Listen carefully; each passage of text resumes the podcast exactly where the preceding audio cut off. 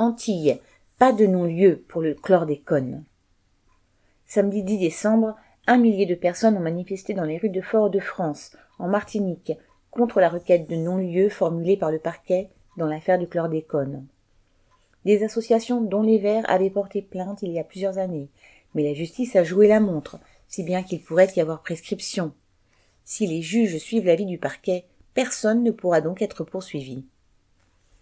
Ce pesticide interdit en France en 1990, mais autorisé en Guadeloupe et en Martinique jusqu'en 1993, est responsable de l'empoisonnement de la population des Antilles. Ceux qui en payent plus gravement les conséquences sont les ouvriers agricoles des plantations de bananes. Ils accumulent dans leur organisme des taux de ce poison parfois dix fois supérieurs aux taux jugés tolérables. Les cancers de la prostate et de nombreux cancers des travailleuses agricoles sont dus à cet empoisonnement. Les terres, elles, sont polluées pour plusieurs centaines d'années, ainsi que les rivières et même l'eau dite potable.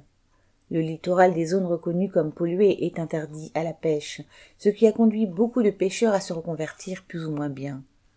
Les produits du sous-sol des zones bananières, igname, malanga par exemple, sont pollués, de même que les animaux d'élevage et les œufs. Les humains le sont aussi, par voie de conséquence. Les coupables de cet empoisonnement criminel sont connus.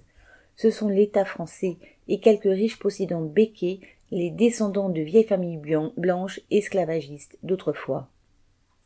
Voilà qui nourrit la colère de la population, même si elle ne s'exprime pas encore aujourd'hui aussi massivement que le 27 février 2021, quand 15 000 personnes avaient manifesté dans les rues de Fort-de-France. Samedi 10 décembre, en Guadeloupe, deux manifestations ont eu lieu. L'une était organisée par le collectif pour la réintégration des soignants et rassemblait 400 personnes, dont beaucoup militent aussi pour protester contre la requête de non-lieu dans l'affaire du chlordécone. Une autre manifestation a rassemblé une soixantaine de personnes sur la place de la mairie à Pointe-à-Pitre. Elle regroupait certaines associations, groupes politiques et syndicats ayant constitué le regroupement pour la dépollution de la Guadeloupe entre guillemets, tout comme celui de Martinique qui existe depuis longtemps déjà. Le 3 décembre, une cinquantaine de travailleurs de la banane s'étaient rassemblés devant la mairie de Capesterbello, en Guadeloupe, la principale ville de la zone bananière polluée.